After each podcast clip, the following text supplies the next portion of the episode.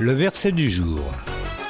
Enfin, frères, nourrissez vos pensées de tout ce qui est vrai, noble, juste, pur, digne d'amour ou d'approbation, de tout ce qui mérite respect et louange. Philippiens chapitre 4 verset 8 dans la Bible du Semeur.